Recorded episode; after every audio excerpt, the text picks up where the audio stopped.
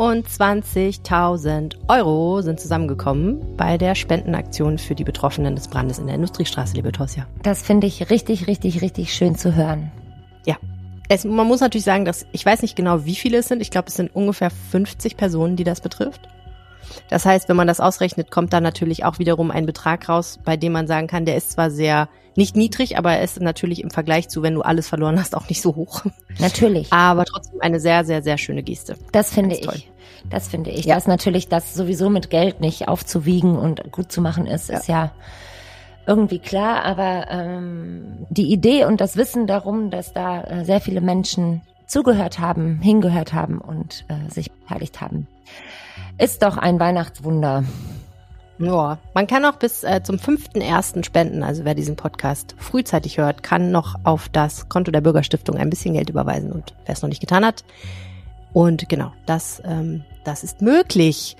Ja, und damit herzlich willkommen im wunderbaren Jahr 2024. Ich glaube, wir sind uns alle einig, dass 2023 einfach auch äh, jetzt mal dann in die Annalen des Vergessens eingehen kann. Meine Tochter sitzt auf meinem Schoß und hält mir den Mund zu beim Podcasten. Das macht es nicht einfacher. Aber ähm, ich bin sehr gespannt auf dein Gespräch mit Alexander Esch, was du für diese Episode geführt hast. Ihr habt euch darüber unterhalten, was in Düsseldorf dieses Jahr alles politisch auf der Agenda steht. Und ich kann es kaum erwarten. Ja, die Bauprojekte äh, haben wir. Ähm, Aha, die Bauprojekte. Naja, es wäre auch schön, wenn es endlich mal voranginge damit. Ja. Und du hast auch noch mal über ein anderes Thema mit Alexander Esch gesprochen. Ja, den Rheintakt ähm, was jetzt dieses da, mysteriöse Projekt. Genau, was das bedeutet was viele, und was ja. wahrscheinlich hoffentlich passiert, dass wir noch schneller von A nach B kommen mit der Bahn. Die Rheinbahn will mal so richtig richtig einen raushauen. Außerdem sprechen wir darüber, in welchen Restaurants, die der Gourmillot in Düsseldorf empfiehlt, man für unter 30 Euro essen kann. Also angeblich gut und auch noch günstig. Ich bin super gespannt. Wir werden die Liste mal durchgehen. Mein Name ist Helene Pawlitzki und ich bin im Studio mit Tosja Kormann. Ihr hört Folge 296 dieses Podcasts. Der Rhein steht bei 6,52 Metern. Rheinpegel. Der Düsseldorf-Podcast der Rheinischen Post. Herzlich willkommen im Rheinpegel-Podcast, wo wir jede Woche darüber sprechen, was Düsseldorf bewegt. Mein Name ist Helene Pawlitzki. Ich kümmere mich bei der RP um die Podcasts. Mein Name ist Tosja Kormann. Ich ähm, darf für eine kleine, wunderschöne Weile diesen Podcast mitbetreuen. Vor dem äh, großen Jahresrückblick haben wir ja gesprochen über den Aquazoo und die geplante Vergrößerung. Ja. Dazu hat uns Sebastian eine Nachricht geschickt. Hi ihr zwei, ich habe die neue Folge gehört und das Thema Aquazoo mitbekommen, dass der Aquazoo größer werden soll. Der Zoo in Krefeld war schon in den Schlagzeilen mit seinem Affenhaus, dass dieses neu aufgebaut werden soll und dass Zoogegner das nicht gut fanden. Ich stehe dem Aquazoo mit gemischten Gefühlen entgegen.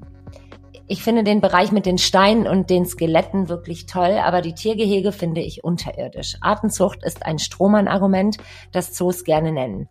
Kann der Aquazoo dies belegen? Wie viele Tiere wurden ausgewildert? Wie viele wurden der Natur entnommen? Besonders die Fische aus dem Salzwasser sind alles Entnahmen aus der Wildnis und der Transport aus den Riffen bis zu uns.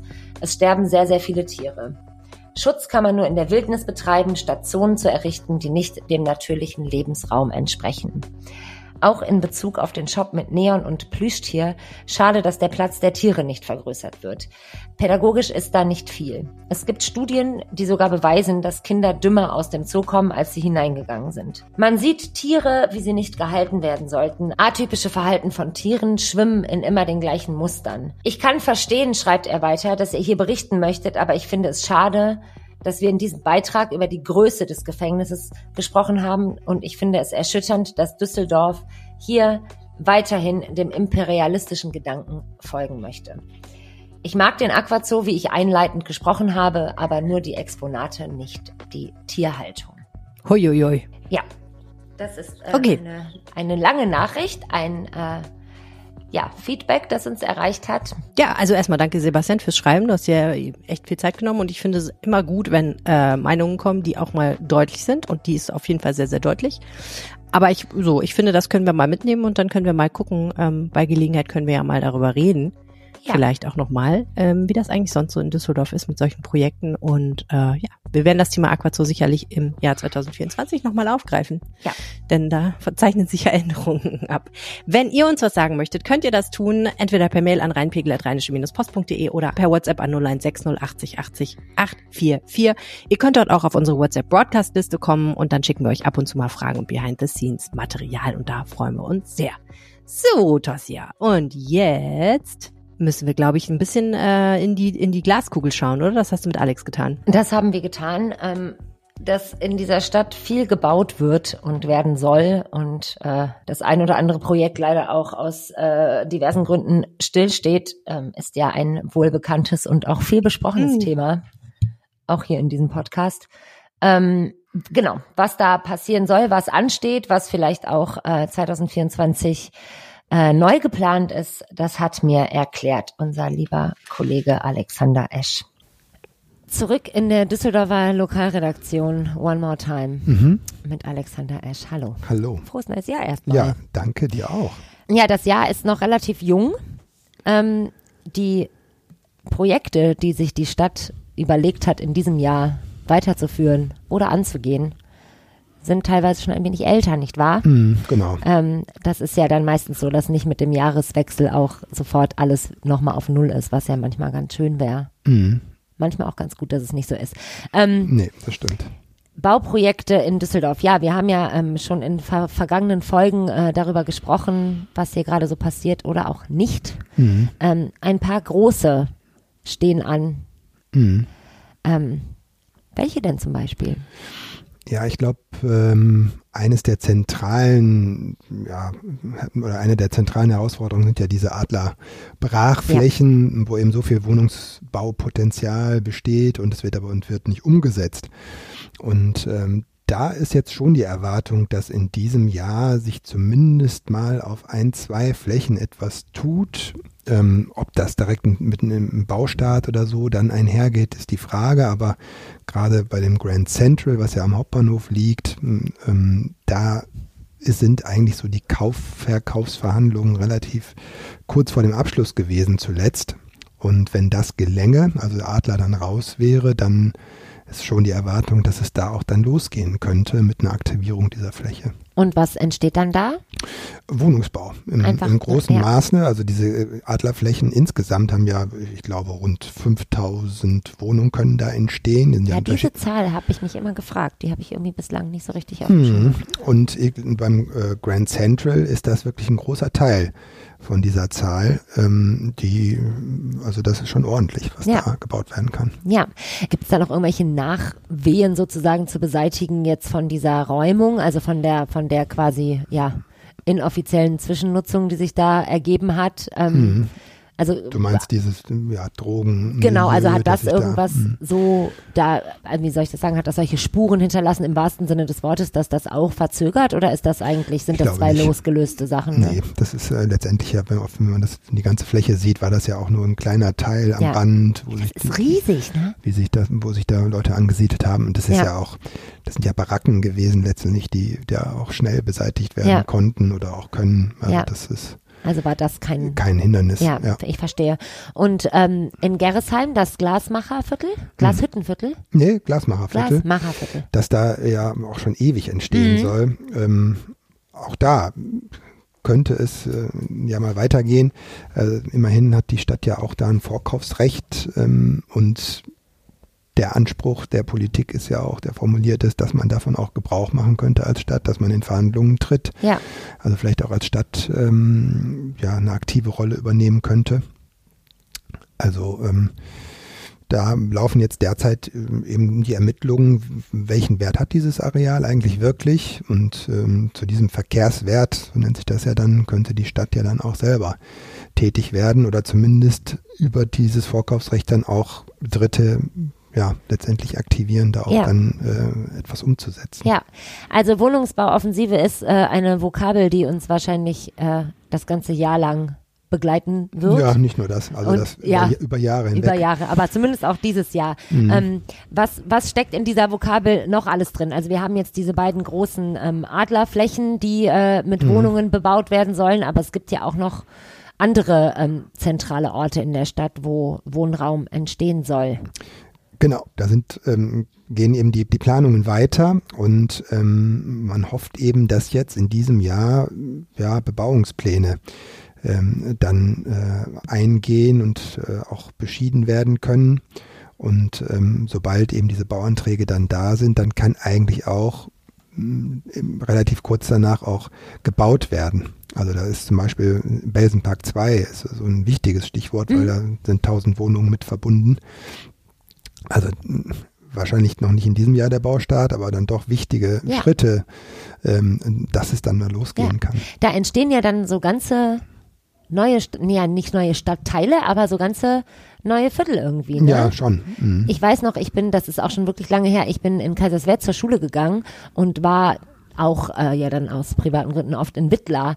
Und da ist ja auch da an der Graf Recke am Graf Recke Stift hinten, als ich da quasi meine erste Schulzeit verbrachte, also so fünfte bis siebte Klasse, war da noch alles voller Feld. Und jetzt ist ja Einbrungen da, das ist ja einfach jetzt ein neues Wohnviertel und jetzt auch schon seit 20 Jahren oder schon länger, also das ist, ich rede von vor 30 Jahren so, als die da angefangen haben zu bauen. Und ich weiß noch, dass ich das ganz spannend und auch irgendwie komisch fand, dass da gar nichts war. Dann waren da diese ganzen neuen Häuser und jetzt, ja, Jahrzehnte später ist das so völlig selbstverständlich ein Viertel. Ganz, also wo natürlich äh, wahrscheinlich schon die Häuser drei, viermal die Besitzerinnen und Besitzer gewechselt haben im Zweifelsfall und so. Und irgendwie finde ich das spannend, dass das einfach, ja, dass das einfach so entsteht. Ja, das, Also, das wenn es stimmt. dann entsteht. Mhm. Ja, ist Aber das richtig. so auf nichts quasi plötzlich, nicht nur Wohnraum entsteht, der ja auf irgendeiner Ebene wichtig ist, damit Leute unterkommen, aber wo dann auch, ja, so ein Mhm. ganzer, so ein ganzes, so ein ganzer Kiez entsteht oder so ein Viertel halt. Mm, Genau. Und dann ist immer die Frage, wie entsteht der da? Ja. Ist das dann ähm, einfach nur so eine Wohn, so ein Wohnviertel, ein, ein Haus nach dem anderen und es sieht gleich aus? Da gibt es ja auch nicht so positive Beispiele in Düsseldorf. Oder Mhm. Ist es dann wirklich auch so geplant, dass das auch mit Leben gefüllt ist, insofern, als dass da auch mal eine Gastronomie Platz Mhm. hat, dass da die Kita schon mit berücksichtigt ist und so weiter. Und das ist ja so ein bisschen auch der Ansatz der Stadt. Das ist ja überhaupt ein Umdenken im, in der Stadtplanung, dass man alles versucht, in einem so ein Viertel, in einem Ja. so ein Quartier auch unterzubringen, um so auch eine Stadt der kurzen Wege zu ermöglichen. Nicht, wie es früher gedacht wurde, das ist alles getrennt. Äh, Da wird, äh, bei A wird gearbeitet, bei B Ja. wird gewohnt und dann muss man diese Strecke zurücklegen und so. Also Ja. das, ähm, ja, das ist damit ja auch dann verbunden. Ja, das finde ich hat ganz, das ist ganz schön da ähm, am, an der Zoobrücke. Wie heißt das nochmal? Cartier Bohème? Mhm. Da. Ja, Also da, das hat ja irgendwie ganz gut geklappt, dass da, das wurde ja auch relativ schnell so hochgezogen, Mhm. aber dafür finde ich es ganz hübsch und ganz äh, auch ja, ich, ich bin gar nicht, ja, kenne ich gar nicht so gut. Ehrlich gesagt, ist nicht so mein, ganz mein Kiez, deswegen kann ich das Mhm. Ich gar nicht so beurteilen. gewohnt. Ja, ja. Ja, ja. Doch, also auch mit den Gastronomien und der Kita, wo du das gerade gesagt hast, das genau. ist da alles irgendwie so mit drin und das hat irgendwie, finde ich, ganz gut funktioniert. Ähm, das Mhm. bedeutet, äh, wenn alles gut geht, ähm, ja, entstehen zumindest schon im Ansatz, äh, entsteht neuer Wohnraum für Menschen in der Stadt oder beziehungsweise immerhin die Startschüsse Das ist die werden. große Hoffnung, ja. Und diese Adlergrundstücke, die sind eben dieser äh, enorm große Hebel. Deswegen äh, reden wir so viel auch davon. Mhm. Ja. Ne? Es gibt natürlich viele kleinere Projekte Mhm. auch, aber die, da geht's dann um 100 Wohnungen, 200 Wohnungen oder so. Und wenn man eben sich das bei Adler überlegt, dass, was das für eine Zahl ist mit 5000 Ja. Allein diese, das, so viel Platz haben wir einfach in der Stadt gar nicht mehr, Ja. dass, dass man das irgendwo anders so realisieren könnte. Ja. Sind schon wirklich sehr zentral. Ähm, was ich auch ganz spannend finde, jetzt, äh, da geht's ja auch um Wohnraum, aber auch um andere Nutzung, ist diese Überbauung der Münchner Straße. Mhm. Also, wenn man sich auch diese Entwürfe anschaut, das sieht ja wirklich fast utopisch aus. Also, so diese Ja, ja, Brücke über diese große Schnellstraße in Grün und mit, ja. ist das auch was, was, was man sich bald, wo man bald drüber meandern kann? Das, Wohl? nee, ich glaube, das ist wirklich noch Zukunftsmusik, Mhm. aber es ist natürlich als Idee äh, super überzeugend Mhm. in einer Stadt der geringen Flächen, wie sie Düsseldorf nun mal ist, Ja. dann eben den Straßenraum quasi überbauen zu können, gleichzeitig noch dafür zu sorgen, dass man äh, Emissionen reduziert, dass es äh, eben nicht mehr so laut ist dann für, Ja. für Anwohner oder so. Man, also das ist natürlich schon was, was man sich gut vorstellen könnte. Und hat doch Auch, irgendwie mhm. sowas Sci-Fi-mäßiges, oder? So wie, Ja. wie man sich wahrscheinlich in den 80ern die 2020er vorgestellt hat. So. Genau. Außer, dass Mhm. keine Autos Ja, fliegen. gibt ja, gab ja auch die Idee, dann mal das am, am Wehrhahn auch zu machen, Ja. also die, über den, über den äh, Gleisen äh, sowas zu realisieren und so. Das kann man sich natürlich schon mal auf, für die Zukunft vorstellen, wenn so eine Stadt dann doch weiter verdichtet werden soll. Oder weil sie ja einfach auch weiter wächst, Platz benötigt wird. Warum nicht diesen, diesen Raum auch Ja. mal anzugehen? Das finde ich auf jeden Fall eine, ja, eine spannende Idee. Ähm, anders spannend finde ich, dass äh, große Popstars und Hm. äh, vielleicht das ein oder andere große Ja. Event äh, auch in dieser Stadt stattfindet. Äh, gibt's ja jetzt auch schon. Also es gibt ja die Arena, wo dann auch mal äh, Mhm. Queen Bee sich zur Audienz niederlässt. Ähm, aber das soll ja noch in noch größer passieren. Also Ed Sheeran wurde ja schon nicht empfangen. Ja. Taylor Swift geht nach Gelsenkirchen. Mhm. Ja, da, da ist das Argument, die Arena ist dann doch am Ende, äh, glaube ich, zu klein. Ne? Da- Also da, man bräuchte einfach noch so einen größeren äh, Hebel, um diese ganz großen Stars dann auch öfter nach Düsseldorf zu holen. Und deswegen gibt es ja diese Idee, diese Open-Air-Fläche an den Messeparkplätzen umzusetzen. Und ja, das hatte der OB äh, im letzten Jahr ähm, ja, angedeutet, er könnte sich schon vorstellen, dass das auch relativ schnell dann zur Umsetzung kommt, also vielleicht sogar in diesem Jahr, dass ein, ein erstes Konzert da stattfinden könnte. Ob das vielleicht so eine kleine Aktion ist, um äh, Taylor Swift doch noch dazu zu bewegen, Gelsenkirchen, Gelsenkirchen sein zu lassen. Meinst du, sie hat Sinne. der Rede des Oberbürgermeisters bei der Haushaltseinbringung Wahrscheinlich schon. gefolgt? Wahrscheinlich ja, schon. Also, äh, Unter Hochspannung genau. saß Taylor Swift da, im, am. Livestream. Im Livestream, genau. Ja, wer weiß. Also, ja, wer weiß. Wer weiß. Ähm, gibt es jemanden, den du sehr, sehr gerne hier hättest mal? Also wo du sagst, boah, hoffentlich äh, kommt diese Konzertfläche damit, ähm, weiß ich nicht, was, was magst du? Wen magst du so? Wir haben uns noch nicht drüber unterhalten. äh, wenn dann 80.000 Besucher kommen, Mhm. dann weiß ich immer schon nicht, äh, ob ich das dann noch will, Ja. ehrlich gesagt. Ne? Das stimmt. Bist Also, du auch nicht so ein Fan von so Riesenkonzerten? Geht. Weil wen ich ja wirklich großartig finde, live, bläst einen wirklich weg, ist Manu Chao. Der könnte, da könnte ich mir das auch mal mit so einer größeren Veranstaltung Mhm. Ja. vorstellen, aber, aber 80.000 ist auch schon wieder eine Nummer. Ich glaube, das ist ein, ein bisschen zu viel für Manu Chao. Ja. Der hat doch irgendwann in, bei den Leverkusener Jazztagen gespielt. Ja?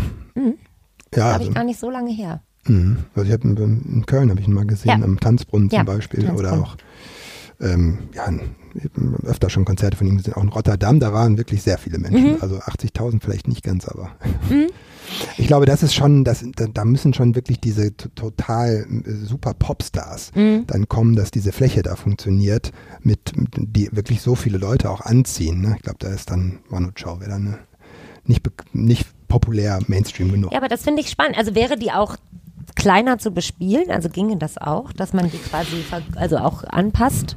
Das könnte sein, ja.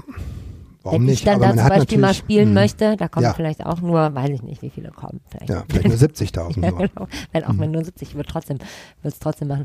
Nein, aber das, das habe ich mich gefragt, ob das quasi variabel ist oder Mhm. ob das dann diese Abstufung ist, weil das fällt mir hier schon auf. Ich finde, es gibt so in dieser, also wir haben das Zack, ne?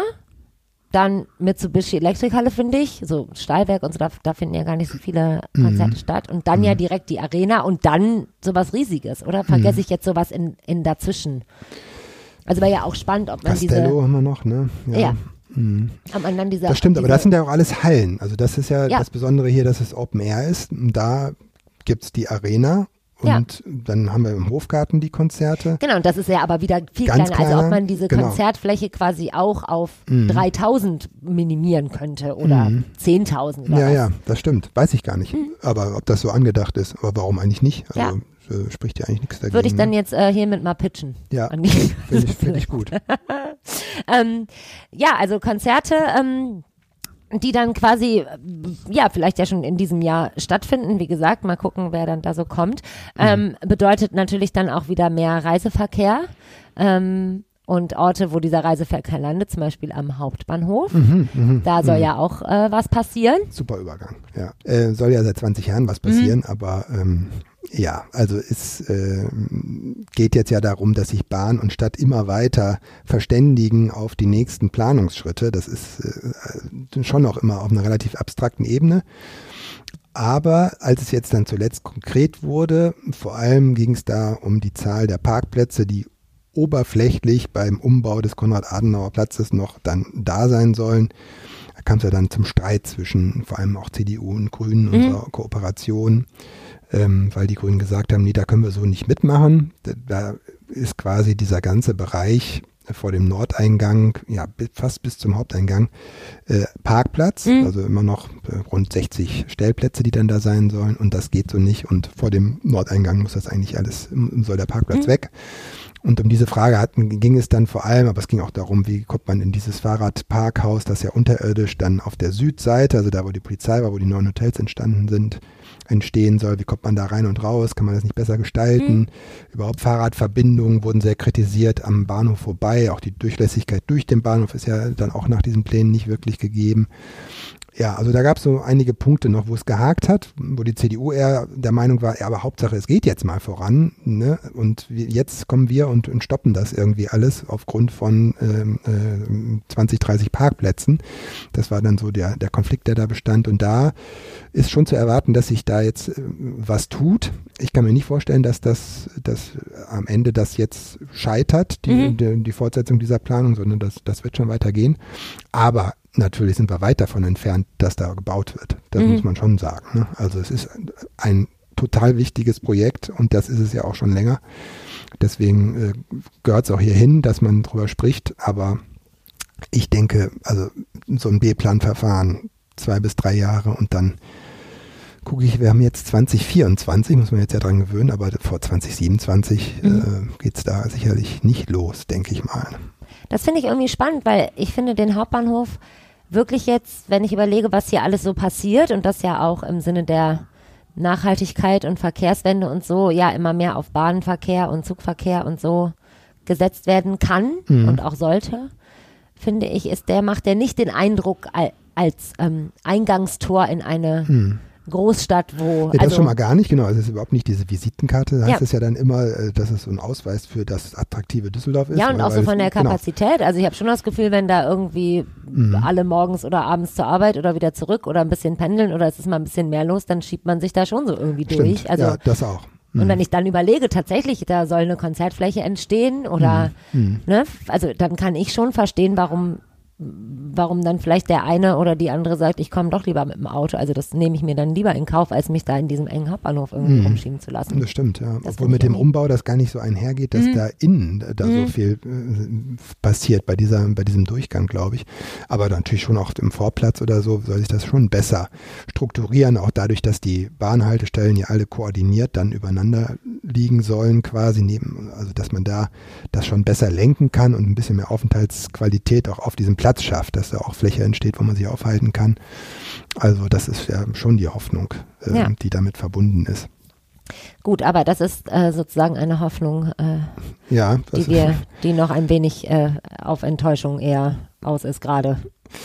Ähm, ja, so, das, das weiß ich gar nicht, aber äh, wenn man, wenn man so zurückblickt, fragt man sich ja, warum ist das nicht schon längst passiert? Das ist ja das Unglaubliche eigentlich.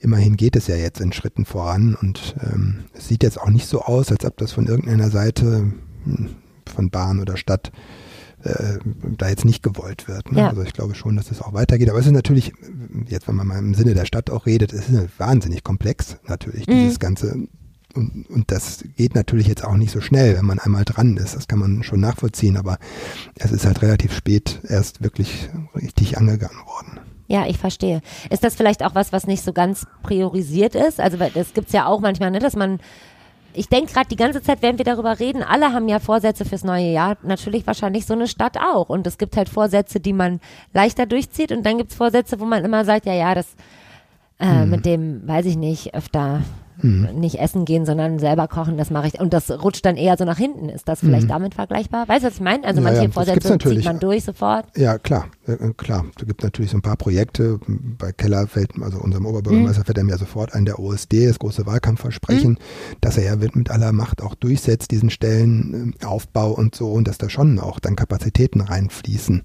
Also, ich habe zuletzt über die Taskforce geschrieben, dass jetzt hier sich dieser Mietwagenmarkt mit Chauffeur, Uber mhm. und Co. angeguckt wird oder so. Dann werden dann Prioritäten gesetzt. Man, äh, und dann wirklich auch äh, Mitarbeiter zusammengepackt, äh, mhm. um, um, um das dann konzertiert anzugehen. So, das gibt's natürlich schon. Aber ich glaube ehrlich gesagt nicht, dass der Hauptbahnhof da jetzt irgendwie zu weit hinten auf der Prioritätenliste mhm. stand, sondern das ist so schon ein Prozess, der jetzt auch vorangetrieben worden ist in den letzten Jahren, aber viel eben auch hinter den Kulissen. Ja, verstehe. Der einfach ob der Komplexität, ich kann das Wort noch nicht mal aussprechen. Ja, unterschiedliche Interessenlagen, ja. auch Eigentumsverhältnisse. Da gehört, gehört ja dann, der Stadt gehören diese Verkehrsflächen, der Bahn gehören die Vorplatzflächen und äh, überhaupt diese Eigentumsverhältnisse ja. zu klären, ist schon das eine. Aber dann Gutachten zu erstellen, das steht jetzt in dieser aktuellen politischen Vorlage, stand das ja auch drin, die es zuletzt gab, äh, welche Zahl von Gutachten jetzt noch erstellt werden müssen, um die einzelnen Projekte, Tiefgarage, Fahrradparkplätze und so weiter ähm, umzusetzen. Also allein das äh, ist äh, irre aufwendig und dauert natürlich auch. Ja, wir bleiben ein bisschen bei Mobilität und Fortbewegung und äh, Achsen, über die man an mhm. andere Orte kommt hier in dieser Stadt. Ich habe eben schon off the record erzählt, dass ich, ähm, als ich noch etwas jünger war, oft über die Theodor-Heuss-Brücke gefahren mhm. bin weil ich äh, eine Theaterkarriere angestrebt habe und da auf dem äh, Abenteuerspielplatz war eine englische Theatergruppe, äh, wo ich Mitglied war. Aber das ist eine ganz andere Geschichte. Und da musste ich auf jeden Fall äh, einmal die Woche mit der mit dem Bus über die Theodor-Heuss-Brücke und ähm, ich bin jetzt mittlerweile in einer Phase meines Lebens, wo ich sagen kann, Sachen waren vor 30 Jahren und da war ich schon ausgewachsen. Ähm, darum kann ich mich da noch relativ gut dran erinnern. Und schon vor 30 Jahren habe ich immer gedacht, irgendwann bricht diese Brücke zusammen. Also ich hatte tierisch Angst über Warum diese Brücke. Eigentlich? Warum? Ich weiß es nicht. Ich glaube mittlerweile, ich habe da nämlich wirklich letztens drüber nachgedacht, als ich über diese Brücke lief, weil die ist mittlerweile in meiner Spaziergangsroute so drin, dass ich da immer mal so über die Brücken ähm, mich fortbewege hin und her. Ähm, ich habe, glaube ich, einfach mal irgendeinen Film gesehen, so halb, mit, ohne den richtig zu verstehen. Und da ist wahrscheinlich eine Brücke zusammengebrochen oder so. Und das heißt, wenn du über die Oberkasseler Brücke gefahren wärst, wäre dasselbe Film Wäre es wahrscheinlich dasselbe so. gewesen. Mhm. Es war nur ein bisschen diese, diese Angst vor das, was passiert. Aber ähm, wenn ich das richtig verstehe, hatte ich da schon Foreshadow-mäßig ein bisschen recht, weil die Theodor-Heuss-Brücke ist marode und mhm. soll auch neu Überraschenderweise sind Brückenmarode in diesem Land und auch in Düsseldorf, ja. Nee, es stimmt, die, die Theodor-Heuss-Brücke ist, äh, muss ja wahrscheinlich ist das neu gebaut Sind die Brücken Unterschied? Also ich weiß, die A44-Brücke ist relativ neu. Mhm. Nee, die Theodor-Heuss-Brücke ist, äh, die hat schon ihre, weiß ich nicht, wie viele Jahre also mehr als 50 sind es auf jeden Fall. Ja, ich weiß ne? gar nicht genau. Und die sind natürlich auch für andere ähm, Verkehrsbelastungen damals ausgelegt gewesen mhm. und es hat sich der Verkehr ja deutlich stärker entwickelt. wenn man es auf der Südbrücke ja auch. Da ist die Stadt ja jetzt aus dem Spiel, weil das der Bund übernommen hat, die neu zu bauen. Flea-Brücke macht ja auch der Bund. Also die müssen ja alle neu gebaut mhm. werden, diese Brücken. Und die Entscheidung ist noch nicht gefallen bei der Theodor-Heuss-Brücke, steht auch noch im Raum eine umfangreiche Sanierung, Teilsanierung. Aber äh, eigentlich sagen alle so, hm, kann sich kaum vorstellen, dass das reicht, sondern da mhm. wird es schon auf einen Neubau hinauslaufen. Wow, das mhm. wird ja dann schon eine Einschränkung, ne? wenn ich überlege, das ist ja schon so nach mhm. vom Düsseldorfer Norden und auch hinten so Mörsenbräuche und so, das ist ja schon eine, eine Achse, über die man da Mhm. Äh, wenn sich alles so auf Oberkassel und die Lugallee mit einspurig und so. Ja, aber das, das ist ja dann so, ähm, dass diese Brücken dann parallel mhm. zum noch laufenden Bestandsbetrieb gebaut werden und dann werden die ja zum Teil verschoben dann. Äh, also dass dann so eine richtige Totalsperrung oder so von so einer Achse dann alle, alle nur ein paar Wochen ist. Mhm. Also das ist jetzt nicht so, dass man sich vorstellen muss, da wird die Brücke abgerissen und dann wird äh, über zwei Jahre und dann über fünf Jahre wird sie neu gebaut. Das, das äh, passiert nicht. Trotzdem eine große Einschränkung, ja, stelle ich mir vor. Natürlich. Und es ist auch überhaupt eine, es ist teuer, hm. muss, das, muss das Geld aufbringen als Stadt und muss natürlich jetzt auch, äh, auch das sehr komplex äh, planen mit Open, Beteiligung der Öffentlichkeit und sich zu genau überlegen, an welche Stelle kommt die eigentlich, wie wird das umgesetzt. Gibt ja sogar auch noch Überlegungen, zum Teil das äh, zu untertunneln. Ähm, wie geht das mit dem Fahrradverkehr? Da fährt ja zurzeit keine Bahn drüber, du hast ja vom Bus mhm. gesprochen.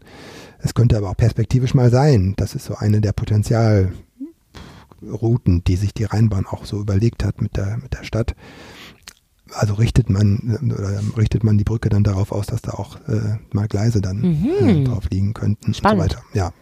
Ja, Brücken ist so ein Thema, ne? Ich denke, äh, merke ich gerade mehr über Brücken nach, als mir bewusst war, weil ich auch letztens gedacht habe, die Oberkasseler Brücke ist, wirkt ja oder ist ja viel kürzer als die Täterholzbrücke, obwohl der Rhein ja eigentlich gleich breit ist. Aber das ist, also ich finde, die wirkt einfach über die läuft man so Stimmt. schnell mal drüber. Die Theodorbrücke ist so ein Angang im wahrsten Sinne des Wortes. Ja, stimmt. Dass man Ganz lange Rampen, Ja, ne? die da auch direkt an den ja. Häusern vorbeigehen und so. Das ist, glaube ich, auch heute auch undenkbar. Ne? Ja. Fand man früher schick dann, dass da direkt die Brücke lang geht.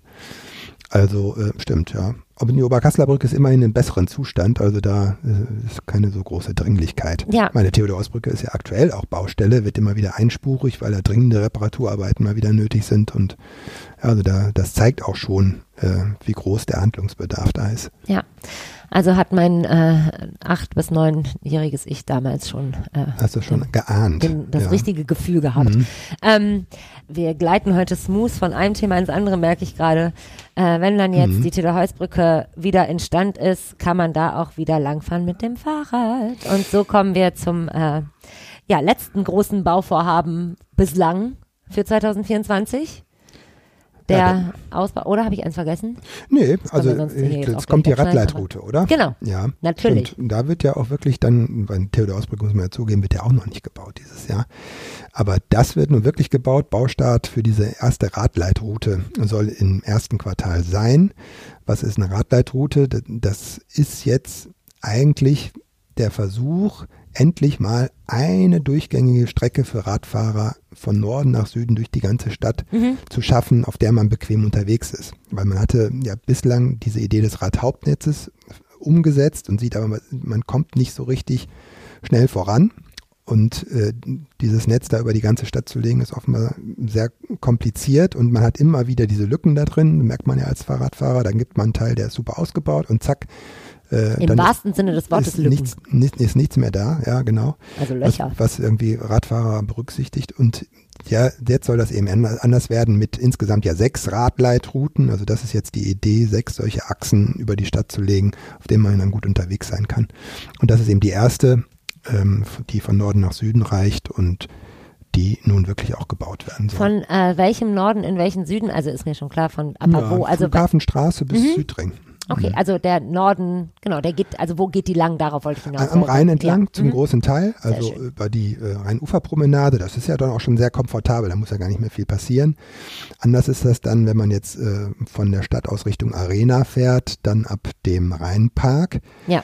Denn ähm, dort weiß man ja, wird man über einen Parkplatz erst geführt als Fahrradfahrer, was da der FC ja mal einen als, äh, als Topflop, mit als Topflop für den Fahrradverkehr in der Stadt ähm, gebrandmarkt hat sozusagen. Und dann fährt man über diese Schotterpiste, ist auch nicht so schön. Und das ist, also die finde ich am allerschlimmsten. Mhm, ja. CC in Allee macht gar keinen Spaß. Nee, genau. Und äh, auch da oben dann Richtung Arena, das ist ja auch, da gibt's ja dann diesen, auf der linken Seite einen Radfahrstreifen, Mhm. aber auf der rechten gibt's ja eigentlich dann nichts, wenn man jetzt Richtung Arena fährt. Also das wird noch spannend zu sehen sein. Da, die Machbarkeitsstudie, ähm, die ist, glaube ich, schon fast gelaufen. Man wartet jetzt eigentlich auf die Ergebnisse, dass sie mal vorgestellt werden, Mhm. wie man mit diesem Stück umgehen soll, weil das ist noch offen, tatsächlich auch bei dieser Planung der Radleitroute. Ich verstehe. So offen wie die Straße teilweise. Ja. Ähm, hast du ein Sorgenkind unter diesen Bauprojekten, also wo du so denkst, ah, was wir jetzt noch nicht so ganz genau betitelt haben? Mhm. Sorgenkind, also ähm, wo die Hoffnungen jetzt äh, eigentlich verfrüht sind, ob es wirklich passt. Ja, oder wo jetzt schon absehbar ist, dass es da auf jeden Fall Mhm. hakt. Bei dieser Radleitung, was ich gerade erzählt habe, da hört man das so hinter den Kulissen ein bisschen Rumoren gibt, ob äh, da entsprechende Fördermittel aus Richtung Bund aufgrund der Haushaltskrise da auch wirklich kommen. Wie geht man damit um? Also dass vielleicht sich der Zeitplan da auch schon wieder verschieben wird. Man hat ja eigentlich gehofft, Ende 2025 das auch dann komplett fertig zu haben und da verabschiedet man sich wohl schon zum Teil davon. Also das ist so ein bisschen, man denkt ja, jetzt switcht man von Radhauptnetz auf Radleitroute, zumindest das jetzt einmal Mhm. hinzukriegen, dann merkt man auch selbst da hakt es schon wieder. Also das ist das, was mir so spontan einfällt.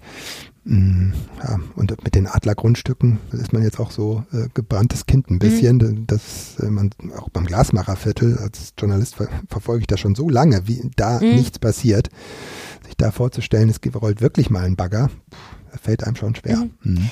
Aber weil ähm, das Motto für dieses Jahr ist immer auf der positiven Note enden, habe ich mir vorgenommen. Hast du auch einen Hoffnungsschimmer für Bauprojekte, beziehungsweise gibt es etwas, was dich äh, positiv stimmt, um auf einer Mhm. solchen Note zu enden? Ja, ich finde immer ganz beruhigend, wenn man an Baustellen vorbeifährt und äh, sieht, Ja, die bauen noch. Ne? Die mhm. haben ja noch nicht aufgehört und sind pleite gegangen oder so. Pandion Next, da fahre ich immer oft vorbei. Das ist an der Neusser Straße. Da entstehen Eigentumswohnungen und so relativ teuer alles dann und so Wahnsinn. Aber die bauen weiter mhm. und äh, man kann zugucken, wie das irgendwie fertig wird. Finde ich ja schon beruhigend. Ne? Mhm. Oder auch von der Genossenschaft, von der, unserer größten Genossenschaft, der DWG. Da weiß man das ja auch, dass die weiterbauen an der Verweihenstraße und so weiter. Also dass, dass es auch wirklich konkret sichtbar ist, okay, es äh, gehen jetzt hier nicht alle pleite. Und äh, wenn man jetzt sich anguckt, okay, Zinsentwicklung, dann macht das vielleicht auch wieder Hoffnung, dass mhm. äh, wir diese Krise dann überstehen. Ja, es geht weiter und Krisen sind ja auch manchmal da, um überstanden zu werden. Nur dazu eigentlich. Ja. Eigentlich nur dazu. Ähm, ich danke dir sehr für dieses Gespräch, was wir jetzt auch beide überstanden haben, was aber gar, gar, gar nicht schlimm war. Und äh, bis gleich. Bis dann. Weißt du, worauf ich mich ähm, ein bisschen freue? 2024 werden ja wieder Hochbeete verteilt. Mhm. Es gibt ja dieses Projekt Essbare Stadt heißt das, glaube ich, wo äh, man als Privatperson oder Institution Hochbeete beantragen kann äh, die werden dann von der Stadt gestellt, inklusive Erde und Saatgut. Und da werden dann Sachen eingepflanzt, die man essen kann und alle dürfen das essen. Also jeder, der vorbeikommt, darf sich sozusagen was nehmen. Und bislang war so ein bisschen der Pferdefuß immer, dass man das aufstellen musste an Orten, die einerseits privat waren und andererseits aber öffentlich zugänglich. Und das gibt ja nicht so viele Orte, ganz ehrlich. Ne? Also klar, ist, theoretisch kannst du es auf deinen Hinterhof stellen, aber da musst du das Tor immer offen lassen und ich weiß nicht, wie viele Leute das machen. Also das war immer so ein bisschen, fand ich, der Haken an der Sache. Und jetzt haben sie es aber geändert. Jetzt kann es rein theoretisch auch auf öffentlichen Plätzen aufgestellt werden. Hm. Und da habe ich gedacht, da gibt's bestimmt den ein oder anderen Platz, wo wirklich es schön wäre, wenn so ein Hochbeet da stünde, wo ein paar Erdbeeren wachsen. Ganz sicher. Also bin ich sehr gespannt. Mhm. Ich äh, frage mich ja. ähm, bei diesen Sachen, würdest du an einem öffentlichen Ort, also wenn jetzt zum Beispiel am Lessingplatz ein Hochbeet steht, mhm. würdest, Würde du dir da, Erdbeeren essen? würdest du dir da Erdbeeren ernten? Und die essen? Ja, also, äh, gute Frage. Ich meine, ähm, ich glaube nicht, dass ich dazu kommen würde, da Erdbeeren zu essen. Die, würden, die, die Ratten würden die ja vor mir fressen. Ähm, ich würde die nicht einfach so essen. Ich würde sie vorher sehr gründlich waschen. Hm. Aber ein Hochbeet ist ja schon mal was anderes, als wenn das auf dem Boden wächst, so, ne? Also Total. das heißt, Hunde machen da schon mal nicht hin und so. Und ich glaube schon, dass es ähm, der, so, also dass es da, wenn, wenn das gut gepflegt ist und wenn man auch vielleicht weiß, wer das macht, dass, dass man dann da so auch relativ wenig Berührungsängste hätte. Aber ich finde es vor allen Dingen einfach erstmal gut, so ein bisschen umgekehrte Broken Windows Theorie mäßig wenn sich Leute um sowas kümmern, dann wertet das ja so ein Platz automatisch auf, ne? Und es gibt dann Leute, die ein Interesse an diesem Platz haben und die irgendwie ähm, Stakeholder sozusagen sind. Und das, finde ich, führt dann auch immer dazu, dass sich drumherum auch was verändert. Ne? Die räumen dann auch mal ein bisschen Müll weg und so. Deswegen finde ich das einfach gut. Plus äh, dieser Gedanke, dass wir Lebensmittel in der Stadt anbauen sozusagen und damit einfach auch nochmal so einen Gedankenprozess vielleicht in Gang setzen. Man kann das ja auch ein bisschen entsprechend beschildern. Das finde ich ganz gut. Aber ich meine, also wenn da so, sagen wir mal, es muss ja keine Erdbeere sein, aber wenn da so ein großer Rosmarinstrauch wüchse, dann würde ich mir da schon ein bisschen was abschnippeln und ja. nach Hause mitnehmen für meinen ich finde, ähm, ich finde die Idee wirklich eine sehr schöne, genau aus den gleichen Gründen, wie du das sagst. Also, dass dann natürlich so Orte auch ein wenig aufgewertet werden. Ich frage mich halt immer, irgendjemand macht es, so, muss es machen oder ne und und also die Bücherschränke zum Beispiel funktionieren ja auch meist ganz gut. Das da fand ich am Anfang auch, habe ich mich gefragt, ne, wie schnell das dann. Vielleicht bin ich auch einfach ein bisschen äh, fatalistisch eingestellt manchmal und denke dann so, es geht eh alles kaputt und so. Aber ich lasse mich gerne auch vom Gegenteil überzeugen. Es kommt, glaube ich, es kommt voll auf den Standort an. So, jetzt kommt eine kleine Pause, in der das läuft, was diesen Podcast möglich macht, nämlich Werbung. Und wir sind zurück und der ein oder andere in der Stadt hat sich, glaube ich, gewundert über Schilder, die schon seit geraumer Zeit an äh, allen möglichen Haltestellen hängen. Unzählige ein, Schilder. Unzählige, naja, zählige wahrscheinlich schon. In die Tausende hinein geht. Ja. Also jedenfalls ähm, stand da irgendwie schon längere Zeit drauf, dass sich der Takt dieser Busse und Bahnen verändert, aber erst ab 7. Januar. Und ähm, das ist der berühmte, berühmte, berühmte Rheintakt, der schon seit langer Zeit angekündigt wurde und der dafür sorgen soll, dass Düsseldorf wahnsinnig schnell vorankommt. Und auch darüber hast du mit Alexander Esch gesprochen. Yes. Manchmal laufen mir Worte über den Weg, und die hören sich irgendwie anders an als das, was sie sind. Ähm, ich sitze hier immer noch mit Alexander Ash. Mhm. Und ein solches Wort, um ein solches Wort geht es jetzt im äh, übertragenen Sinne. Reintakt. Reintakt könnte auch eine Schlagzeugschule sein in Düsseldorf. Eine Oper von Wagner. Könnte auch eine Oper von Wagner sein. Könnte auch so ein ähm, Perkussionsensemble sein von etwas älteren Herrschaften. Der Rheintakt. Der sich so, so sehr ambitioniert einmal die Woche trifft. Man zum denkt an Trommeln. Musik eigentlich und ist dann doch bei der Rheinbahn. und ist dann doch bei der Rheinbahn und irgendwie ist das doch eine schöne Verbindung. Rheintakt. Das habe ich mich, woher kommt der Name? Wie kommt, also we- we- weißt du das? Warum das so heißt? Ich glaube, es ist einfach die Verbindung einmal äh, des Rheins, der natürlich prägend ist für die Stadt, aber auch für das Unternehmen Mhm. Rheinbahn und dem Takt, der nun, also man nennt ja auch die, ähm, die Abfolge der Bahnen, nennt man ja auch Takt. In welchem Takt kommen die? In welchem Abstand kommen die? Mhm. Ja. Eigentlich das, ist der Abstand quasi.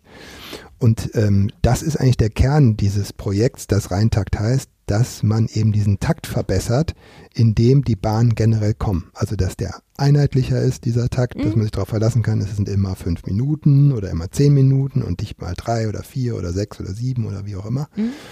Und ähm, ja, dass letztendlich auch äh, die Bahnen schneller kommen.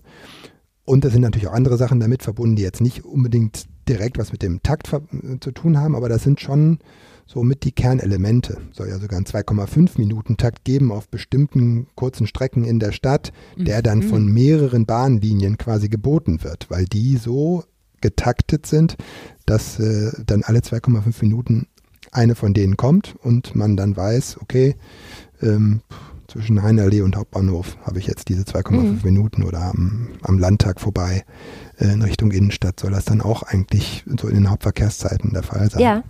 Ich, ähm, ich habe jetzt ein bisschen im Kopf dieses Bild tatsächlich von so einem, ja, von was Konzertantem und von einem Dirigent oder einer Dirigentin in irgendeiner Art und Weise, der oder die dann da so steht und das Ganze so ein wenig äh, arrangiert und dirigiert. Mhm. Wo welche, also weil auch dieses Netz hat ja auch irgendwie, das ist ja alles, muss ja alles eingespielt sein, im wahrsten Sinne des Wortes, damit stimmt. das irgendwie funktioniert. Also Reintakt. Ähm, wie schön. Jetzt muss alles in den schön. Takt ja auch wirklich gebracht werden. Mhm. Das, ich bin ja da auch letztendlich Laie und gucke da nur so drauf, aber äh, sich das zu überlegen, wie dann diese Vielzahl von Linien so umsortiert wird, Mhm. dass es dann doch am Ende besser passt als vorher. So, dann, Ja. das war schon, glaube ich, ein enormer Aufwand Ja. für das Unternehmen, das herzustellen. Ähm, was, ich meine, das ist, das ist natürlich ein sehr komplexes und sehr großes Thema und es sind ja wirklich auch unzählige Linien involviert und betroffen. Ähm, aber was, also kann man so runterbrechen, was die Grundidee war? Also jetzt klar die, die bessere Taktung, aber Genau, wo war der, Mhm. wo war der Punkt zu sagen, okay, da gehst, also warum, warum wollte, also was wollte man verbessern? Warum die Idee, was zu verbessern? Ja, also klar, das verbessern will man sich ja immer und äh, überhaupt Klar. die Ansprüche an den ÖPNV werden natürlich größer. Das soll unser Rückgrat der Verkehrswende sein, heißt es immer. Und ähm, also insofern ähm, braucht man da auch einen leistungsfähigen ÖPNV. Nur ist das natürlich wahnsinnig teuer, wenn man äh, einfach, weiß ich nicht, überall mehr, mehr Bahnen reinsteckt oder die noch mehr fahren lässt oder so. Und das, dieser Reintakt ist, glaube ich, der Versuch, mit möglichst ökonomisch effizient eingesetzten Mitteln das Maximale rauszuholen. Also dass man äh, eben ohne die ganz große Investition, zusätzliche Investition in, in, die, in die Fahrzeuge, die ja trotzdem sein muss, aber dann einfach das, äh, dieses Netz nochmal neu zu planen und anders zu planen, dass es einfach effizienter wird. Also es, das ist zum Beispiel auch so, dass bestimmte Linienäste, so heißt das, äh, so in der Fachsprache, also dass bestimmte Strecken ähm, äh, umverteilt werden auf andere Linien. Das heißt, dass eine Linie, die ähm, in einem Bereich sehr stark genutzt wird und im anderen Bereich nicht mehr, dass die dann äh, in dem Bereich, wo sie nicht mehr so stark genutzt wird, abbiegt auf einen anderen Bereich, der wiederum sehr stark frequentiert wird, dass man diese Bahn dann mit zwei Fahrzeugen ausstattet oder mehr Fahrzeugen, ne, dass die dann auf dieser, auf dieser stark beanspruchten Linie eben auch die entsprechenden Kapazitäten bietet. Umgekehrt eine andere Linie dann eher die Strecke fährt, die insgesamt weniger ähm, Kapazitäten benötigt, dass da nur eine Bahn vielleicht unterwegs ist oder ein, Fahrzeug quasi. Und dass man so einfach die Ressourcen, die man hat, auch effizienter verteilt. Das stelle ich mir wirklich eine sehr große Herausforderung vor, weil ja auch, weil man ja auch nicht möchte, dass dann nicht so stark frequentierte Strecken noch weniger frequentiert werden, weil eben nicht so, also der Abstand größer wird oder so. Also das stelle ich mir sehr fingerspitzig vor, tatsächlich. Dass, ähm, wie lange wurde da dran rumgeplant?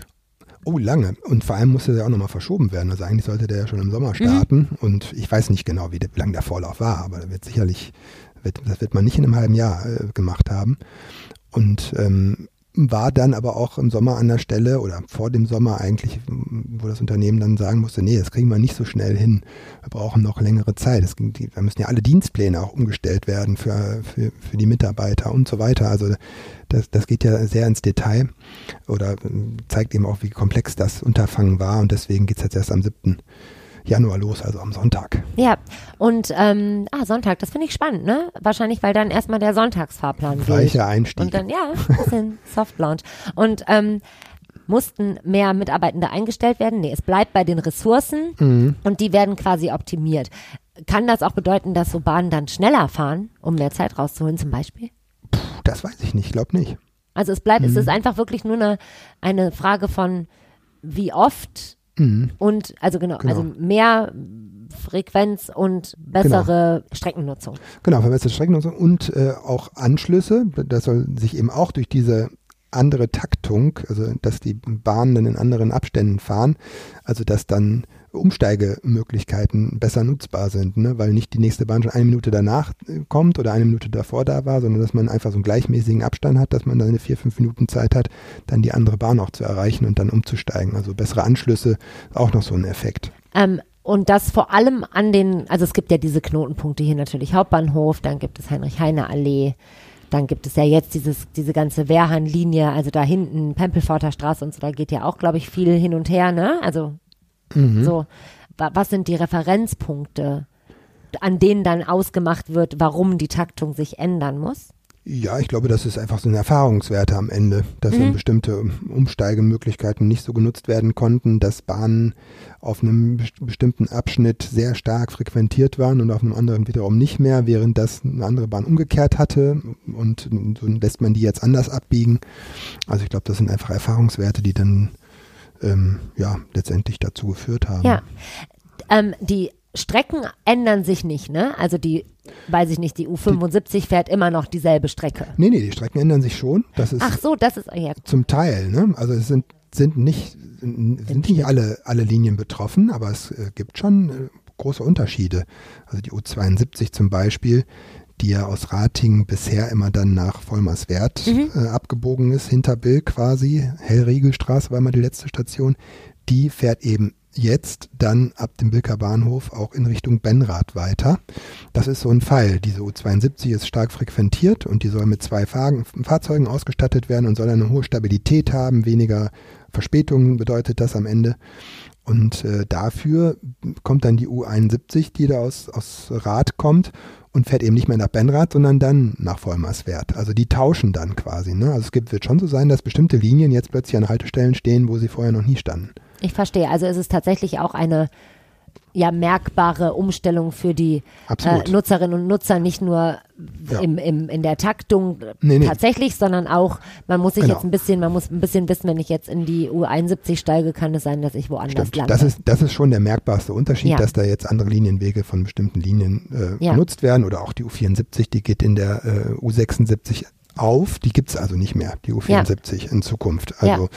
und ähm, ja, man musste ja schon in den letzten Wochen die neuen Pläne überall aushängen, ohne den Hinweis, dass das erst ab 7.1. gilt. Das hat schon für einige Verwirrung auch gesorgt, weil äh, da das nicht mehr zusammenpasste mit dem, was man da vor Ort erlebt hat, was da auf dem Plan stand. Ja, das kann ich mir vorstellen und dann auch noch im Vorweihnachtsstress. Mein Gott. ähm, gibt es eine, ein Vorbild, ein städtisches Vorbild, ähm, wo sich Düsseldorf gedacht hat, so machen wir es auch? Also ich weiß aus meinen Zeiten in Berlin, dass man da nie länger als vielleicht eine Minute irgendwo steht und immer in eine Bahn kommt. Ich weiß, dass ich glaube in Wien, jetzt wage ich mich hier wieder in Gefilde, weil außer einen österreichischen Pass habe ich keine Ahnung, was in Wien noch so passiert, aber ähm, da läuft es ja, glaube ich, auch ganz gut mit dem öffentlichen Nahverkehr. London Ja. weiß ich jetzt nicht. Amsterdam weiß ich ist auch ziemlich gut, ähm, wenn man Metro fahren möchte. Das stimmt, klar. Also da wird man sicher, da guckt man überall äh, sicher Mhm. hin und, und schaut sich an, wie, wie, wo was funktioniert und was man sich vielleicht auch abgucken kann.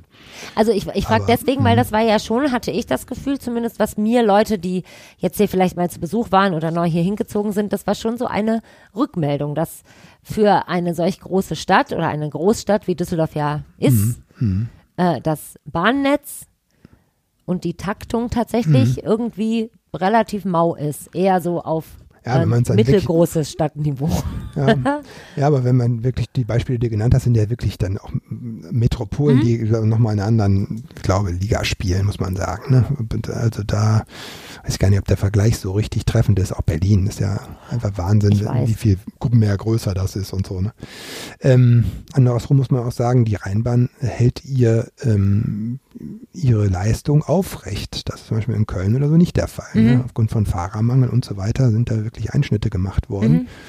Das ist äh, immerhin in Düsseldorf nicht passiert. Und das, das sagen auch viele, die auch hinter den Kulissen die Rheinbahn sehr offen kritisieren oder so, wenn ich da mit ähm, Experten spreche oder Leute, die im Aufsichtsrat sitzen oder so. Aber das wird eigentlich auch immer von allen auch betont, ne? dass es schon auch nicht so schlecht ist, dass das so funktioniert. Ja. Aber klar, an vielen Stellen, äh, ab abends auch oder so, da muss man Ja, dann ich schon glaube, sehr das, das lange war eher, was ich meinte. Natürlich ist mir dann völlig Bahn bewusst, kommt noch.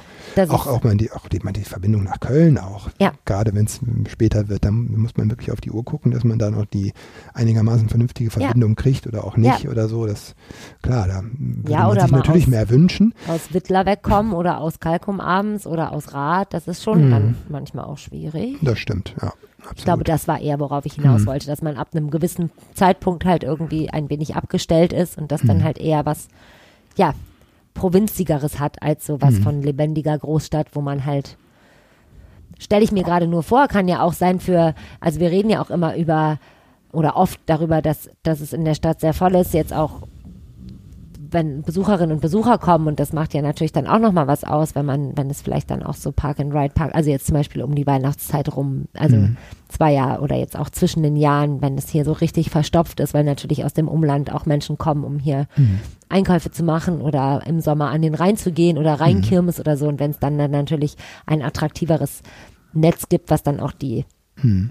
Weiter weckeren, Ja, sagt ja. man das nämlich, die weiter, also die, Hm. die Plätze, die Nee, weiter du, weg hast sind. der, der Stelle hast natürlich vollkommen recht. Das äh, be- berücksichtigt der Rheintakt ja überhaupt nicht. Mhm. Die bessere Anbindung des ähm, unmittelbaren Umlandes oder der, der Nachbarkommunen. Mhm. Das ist damit ja überhaupt nicht erreicht. Zum, zum Teil ein bisschen nach Krefeld oder so gibt es dann auch durch diese bessere Taktung oder so, aber ähm, nicht wirklich. Und das ist natürlich einer der wichtigen Punkte, die für so eine gel- gelungene oder gelingende Verkehrswende auch eigentlich passieren müssten. Ne? Ja. Aber das, das sind natürlich nochmal ganz andere ähm, ja, andere dicke Bretter, die da gebohrt werden müssen, weil es natürlich äh, nach wie vor ist diese ganze Finanzierung der, der Verkehrswende und der Ausbau des ÖPNV nicht so richtig klar. Bund, Mhm. ob man, die Kommune zeigt auf Bund und Land, da, da muss da was kommen. Und man sieht, äh, was auf, äh, gerade auf Bundesebene gerade äh, mit der Haushaltskrise Mhm. passiert. Ähm, vielleicht sind die Erwartungen, die man da hat, nicht mehr wirklich so berechtigt. Mhm. Also das ist ein großes, ungelöstes Problem. Ja, ähm, von großen ungelösten Problemen zu kleinen, vielleicht zu lösenden Problemen, beziehungsweise da gab es ja jetzt schon Lösungen. Ich habe mich auch gefragt, wie du eben schon angesprochen hast, es müssen ja auch die Menschen, die äh, diese Bahnen benutzen und frequentieren, irgendwie informiert werden. Jetzt kann ich mir vorstellen, da gibt es dann Artikel in äh, lokalen Hm. großen Tageszeitungen, dann gibt es ähm, wahrscheinlich auch E-Mails oder Newsletter oder sonst was, aber es gibt ja auch diese Aushänge an Haltestellen. Wer macht das? Macht die Rheinbahn. Also da gibt es Menschen, die gehen dann, also weil ich habe noch nie, Ja. das sind so Sachen, die ähm, wie mit den Elektrorollern, über die wir letztens sprachen, die einfach wie von Zauberhand immer aufgeladen und wieder aufgestellt sind. Ich habe noch nie jemanden ein Schild oder einen Zettel anbringen sehen. Wann machen die das? Wir machen die schon den ganzen Tag über. Ne? Also das war wirklich in den letzten Wochen. Ich habe es auch nicht direkt mal wahrgenommen, aber ähm, das war auch so, ja, letztendlich hat man das nicht so auf dem Schirm, aber schon auch eine logistische Herausforderung, ähm, diese ganzen neuen Schilder und Fahrpläne äh, da äh, auszu ähm, oder da zu installieren. Ja. Also 4248 Ausfahrpläne und 3250 neue Liniennetzpläne mussten gewechselt werden. Ja, und das äh, sind wirklich Trupps unterwegs und äh, machen das. Also Hut ab und vielen Dank. Good Ja. Job an die Leute, die da, äh, die tatsächlich die Haltestellen bestücken, weil ich finde immer, das sind so Sachen, die, die verliert man ein bisschen aus dem Radar. Also, dass da immer groß geplant wird und dann verkündet und so, aber dass da einfach Leute sind, die das, Mhm. also natürlich auch Leute, die die Bahn fahren und so, das ist eh klar, aber das, ähm, das fand ich irgendwie beeindruckend, dass Mhm. das ja schon einfach viel, viel Zettel wird da verteilt. ähm, involviert das auch Busse? Ja, Busse sind auch betroffen. man kann sich, weil du nach der Information gefragt Mhm. hast, man kann sich relativ gut auch auf der Rheinbein Internetseite informieren. Ähm, da ist das sehr prominent direkt dargestellt und da gibt es so verschiedene Grafiken auch, auf denen man dann ähm, so die wichtigsten Veränderungen zum Beispiel äh, sich angucken kann. Aber man kann auch ähm, wirklich jede einzelne Linie ähm, nochmal anklicken, die sich jetzt verändert und gucken, wo fährt die jetzt hin. Und man kann auch äh, ganz normal in der App oder so schon Datum 8.1. oder so äh, einstellen wenn ja der Rheintakt schon läuft und kann sich dann angucken, wie komme ich da jetzt eigentlich von A nach B und kriegt das eben auch schon ausgespuckt. Und man kann natürlich auch äh, rheinische Postartikel lesen. Das ist Natürlich, Klar. das sowieso am allerliebsten und am Mhm. allerbesten. Hast du da ein gutes Gefühl? Dass das klappt? Ja, beim Rheintakt. Also ist Ja. das was, was Ich glaube schon. Also das, äh, das, das darf auch nicht schiefgehen. Und ich, ich wüsste auch nicht, warum. Ich glaube, es ist eher jetzt eine Frage der Umsetzung. Also gerade jetzt hatten wir nochmal hier zwölf Bahnen, die äh, beschädigt worden Mhm. sind durch äh, Vandalismus. D- Die werden jetzt auch nochmal an allen Ecken und Enden fehlen. Wir haben ja im, im Hoch und Runter auch geschrieben, dass eben die Bahnen nicht so geliefert werden wie bestellt. Ähm, also es gibt so eine gewisse Fahrzeugknappheit und das wird vielleicht am Anfang da auch dazu führen, dass jetzt dann doch nicht ähm, die größere Kapazität auf einer Linie geboten werden kann, sondern dass dann vielleicht doch nur ein, ein Fahrzeug da unterwegs ist, obwohl es eigentlich mehr sein müsste. Das kann natürlich sein, dass am Anfang da so ein bisschen eingeschränkt der Rheintech nur umgesetzt wird. Aber ähm, ich glaube, dass der, dass insgesamt jetzt die Voraussetzungen da sind, dass das auch gelingen kann, ja. das ist doch ähm, schön. Das ist doch schön. Ja, es ist Es wirklich. kann gelingen, äh, es kann bestimmt, ja, wie gesagt, ich glaube, dass, dass so ein äh, Schienennetz oder so ein, so ein Bahnnetz auch für andere Sachen, die dann in der Stadt passieren sollen, so wie Und es ist wirklich eine Verbesserung. Da bin ich so. auch wirklich genau. davon überzeugt. Es gibt ja schon, wenn man auch in den sozialen Medien wieder guckt, da viele, die schimpfen. Und zum Teil haben sie natürlich im Einzelfall auch recht, dass dann plötzlich Umstie Umstiege möglichst äh, nötig sind, die vorher nicht nötig waren. Wenn ich jetzt aus Benrath nach Gerresheim will oder so, dann ist das ein bisschen komplizierter geworden. Aber ähm, unterm Strich überwiegen tatsächlich doch deutlich die Vorteile aus meiner Sicht.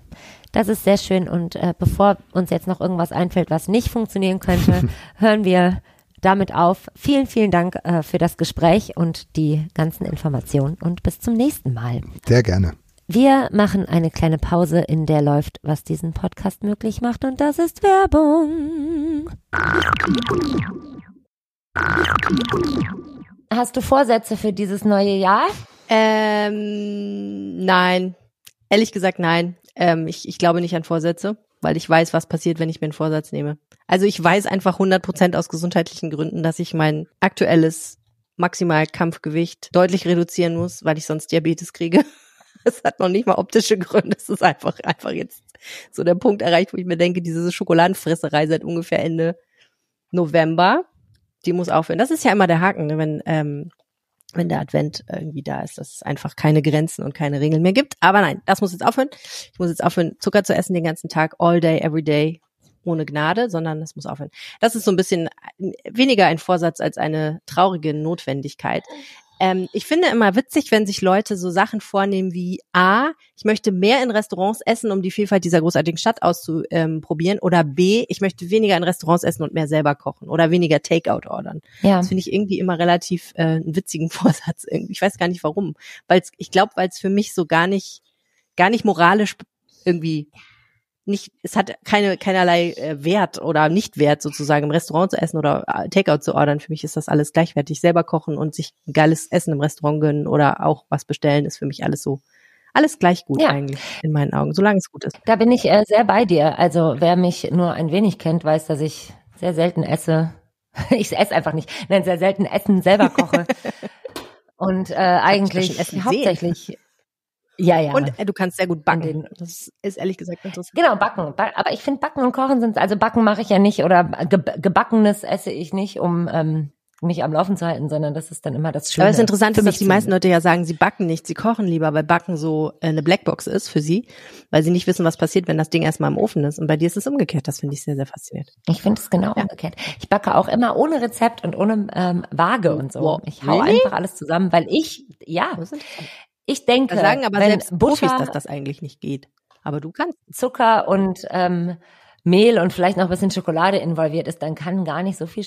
Ich habe tatsächlich eine, Wei ich habe mehrere Weisheiten von all den großartigen und sehr klugen Frauen in meinem Leben mitbekommen.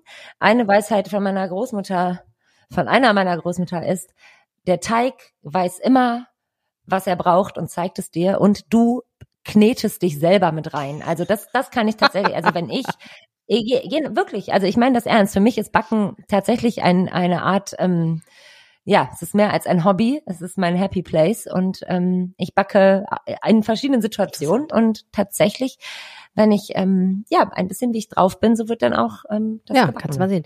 Es ist ja einfach auch die Frage, was für eine Vorstellung hat man. Ne? Also was soll am Ende dabei rauskommen? Wir müssen das jetzt nicht noch weiter ausführen, aber wenn man so sozusagen eine Vorstellung, ein inneres Bild im Kopf hat, was was wie der Kuchen aussehen und schmecken sollte, dann ist es natürlich eine hohe Kunst, diese Vorstellung tatsächlich auch zu erreichen. Aber gut, wir werden das ein anderes Mal anpacken. Warum reden wir jetzt überhaupt über Essen und leckere Sachen? Wir reden darüber, weil der Restaurantführer Go Mio 31 Düsseldorfer Restaurants empfiehlt und unser Kollege Maximilian Nowroth, Wirtschaftsreporter und stets bemüht, äh, guten Service zu bieten, hat die zehn günstigsten Top-Restaurants in Düsseldorf rausgesucht, wo es angeblich nicht nur lecker schmeckt, laut Goemio, sondern auch günstig ist, nämlich man kann dort für unter 30 Euro bestellen.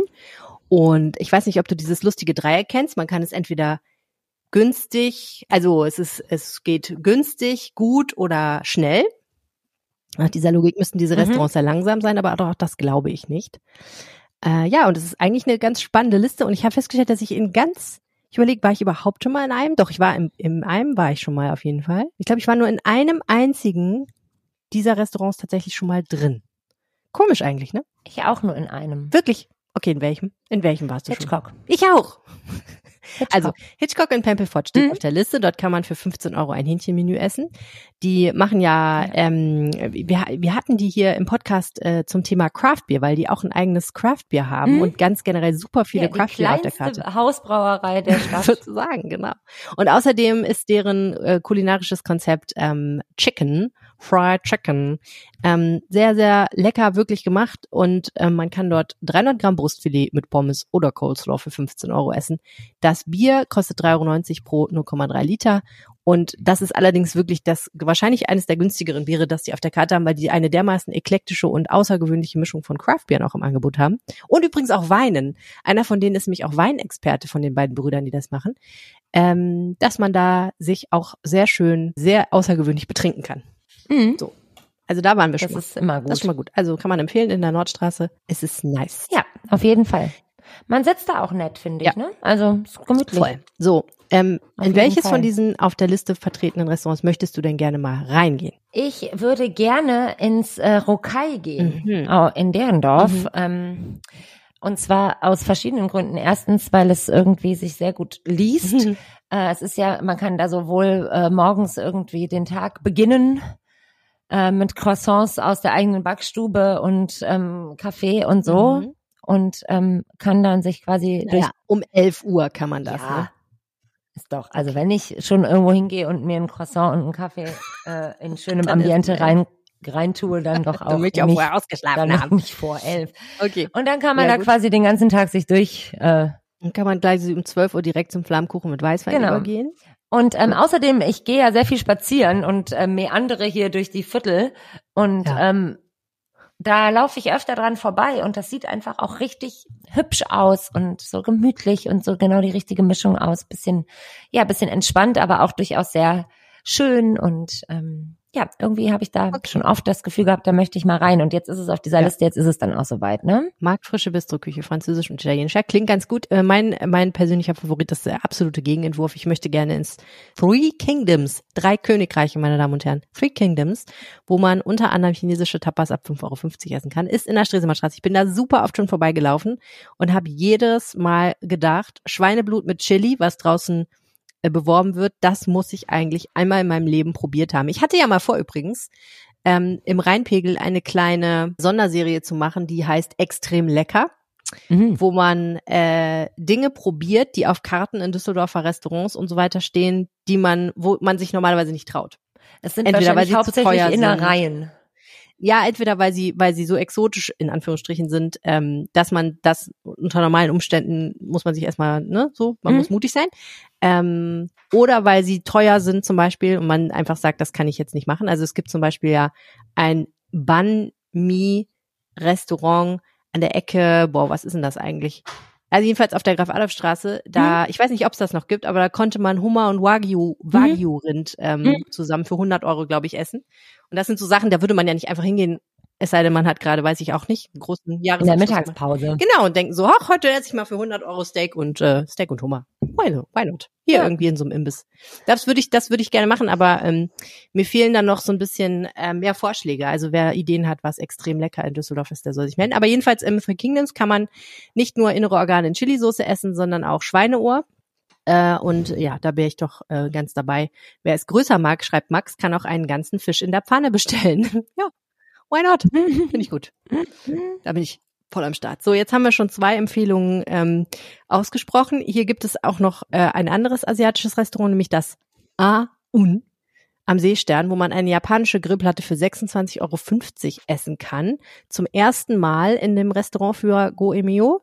Und ähm, japanisches Barbecue kann man hier essen. Das ist, glaube ich, bestimmt sehr lecker. Ich kenne nur koreanisches tatsächlich, aber ich stelle mir das Ja, ganz gut vor. Und ähm, wenn man mittags dorthin geht, zwischen 12 und 14 Uhr, kann man ein Menü mit Wagyu-Rippe, Hochrippe und Hähnchenschinkel inklusive Reis oder Salat, Suppe und Beilage für knapp 27 Euro essen. Also schon wahrscheinlich ein etwas hochpreisigerer Lunch, aber warum Ja. sich nicht mal gönnen, wenn man, weiß ich auch nicht, Geburtstag hat oder einfach mal der Welt entfliehen will. Und natürlich auch hier ist vegetarisch günstiger, wie so oft. Ja. Das Bistro Fatal, da möchte ich auch gern mal hin. Da war ich noch nie. Ja, in Flingern. In Flingern. Ich auch nicht. Genau. Genau. Kabeljau im Hauptgang für 29 Euro, schreibt der Max. Austern. Sechs Austern für 30,50 Euro. Ist auch knapp 30 Euro. Ich habe ja an Silvester Austern gegessen. Mhm. ne? Und ähm, es war so, dass ich das ganze Jahr gedacht habe, ich würde eigentlich gerne mal richtig Austern essen, weil ich das noch nie so richtig, ich habe nur mal grillierte Austern gegessen. Das ist ja nicht das gleiche.